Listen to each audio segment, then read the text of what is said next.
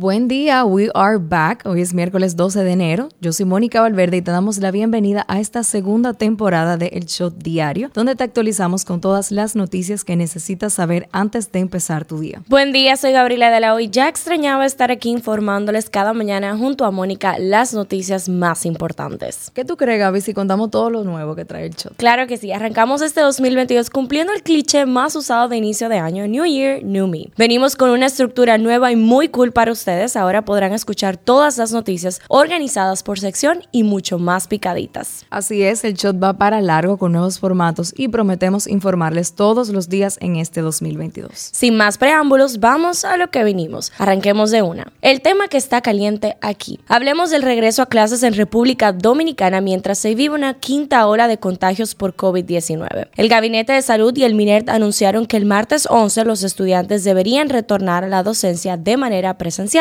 Es importante mencionar que se habla y se recalca que esto es de manera voluntaria. De igual forma, esto no ha caído del todo bien, principalmente por parte de los maestros, ya que la Asociación Dominicana de Profesores le pidió a los docentes no acudir a las aulas antes del 31 de enero de este año por considerar que no existen las condiciones adecuadas. Esta decisión no solo ha tenido reacciones por parte de los profesores, la Sociedad Dominicana de Pediatría dijo lo suyo y solicitaron aplazar por dos semanas la reapertura de las clases presenciales. Pero el verdadero debate está en redes sociales con los ciudadanos, ya que algunos dicen que las discotecas están abiertas, que primero hay que cerrar otras cosas antes de cerrar los colegios, que la educación está primero, que de todos los establecimientos, los colegios fueron los últimos en abrir y ahora los quieren cerrar de nuevo. Algunos padres mostraron su descontento y dijeron que ya está bueno porque ciertamente estos siguen pagando el colegio. Mientras tanto, llueve, trueno, vente, ayer se inició la docencia presencial, destacando que hubo poca presencia de estudiantes y de maestros. El tema que está caliente allá. Al menos 17 personas murieron este domingo en Nueva York a causa de un incendio en un edificio de apartamentos ubicado en el Bronx. Entre las víctimas hay ocho niños, de acuerdo con las autoridades. El siniestro se convirtió en el más mortífero de la ciudad en 30 años. En un principio se habló de 19 víctimas mortales, pero el alcalde de la ciudad, Eric Adams, confirmó el lunes que eran 17. Unos 200 bomberos fueron enviados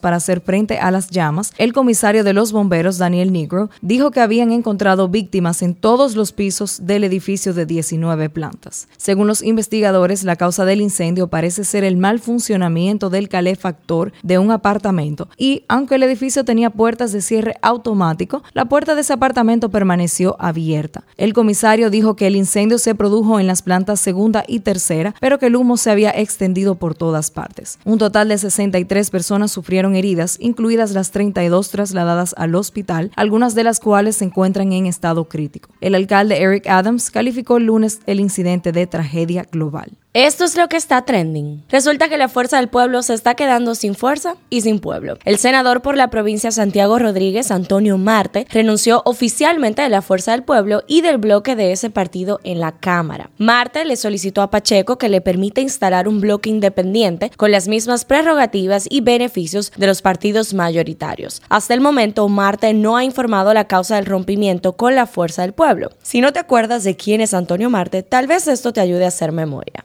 Tú saben que yo estoy en contra de qué. Yo estoy en contra de lo de, de teleférico. Eso no es una solución en el transporte.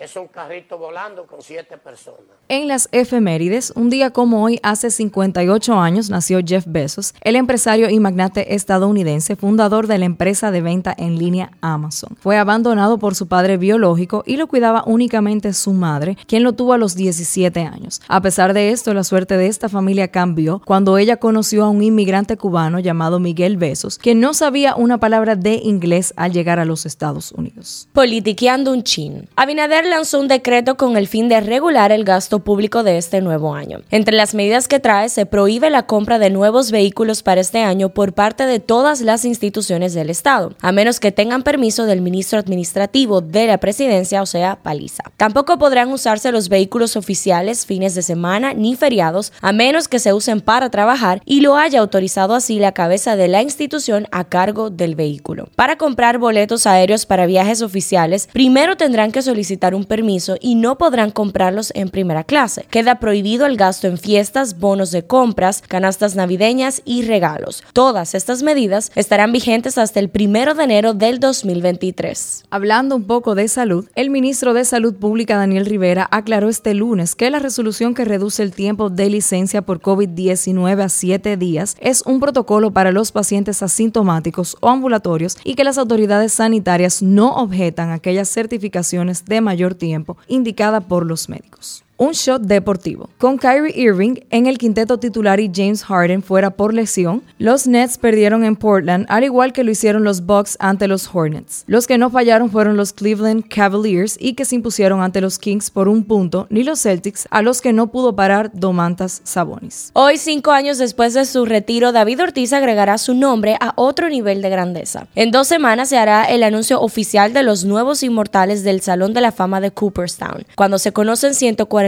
boletas de los miembros de la Asociación de Escritores de Béisbol de los Estados Unidos, el 37.8% de los votos emitidos, Ortiz aparece en 124 papeletas para un 83.8%. Eso está bien cerca de confirmar su ingreso a Cooperstown. Pasa en TNT, pasa en el mundo. Un grupo de turistas se vio envuelto en una tragedia en la región del lago de Furnas, en Minas Gerais, de Brasil. Hasta el momento, medios brasileños han reportado el fallecimiento de dos personas y algunas 30 heridas luego de que parte de un acantilado se derrumbara cuando era visitado por turistas en lanchas. Los chismes del patio.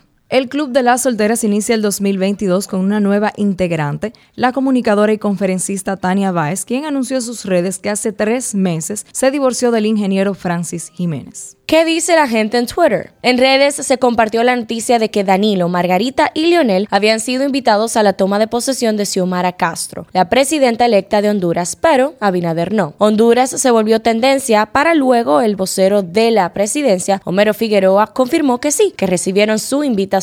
¿Sabían que? Un equipo de cirujanos estadounidenses trasplantó con éxito el corazón de un cerdo modificado genéticamente a un humano, una primicia mundial. Cinco curiosidades. Sabemos que los fanáticos de Euforia hasta lloraron el domingo viendo el primer capítulo de la segunda temporada. Óyete estas cinco cosas que probablemente no conocías de esta serie tan popular. Algo de lo que se ha hablado muchísimo es sobre el maquillaje de Euforia. Absolutamente todos sus maquillajes y sus cambios están especialmente pensados. El maquillaje es usado como arma como expresión artística y de ánimo totalmente reflejado en la serie. El director Sam Levinson no nos cuenta algo por lo que no haya pasado. Él mismo afirmó que durante años fue adicto, por lo que sabe de primera mano cómo es vivir con depresión y ansiedad. Por esta serie, Zendaya ganó nada más y nada menos que un Emmy por mejor actriz principal en serie de drama. Es una serie de adolescentes que abarca temas súper realistas diferenciándose de otras, tocando temas de depresión, ansiedad, drogas, homosexualidad y cómo estos construyen su camino. Fue una total locura el domingo cuando la plataforma de HBO Max se cayó con tantas personas queriendo ver el primer episodio de la segunda temporada. Eso da señales de que es muy buena, habría que ver a ver qué tal. Estreno del día. En nuestra sección de películas, series y música te contamos que Grey's Anatomy tendrá una temporada número 19 y ya está confirmada nuestra querida Meredith. Cifra del día, 8. Es la cantidad de pruebas caseras de COVID-19 que el presidente Joe Biden ordenó a las aseguradoras privadas incluir en sus pólizas en Estados Unidos. Esto ha sido todo por el día de hoy. Recuerden seguirnos en nuestras redes sociales arroba el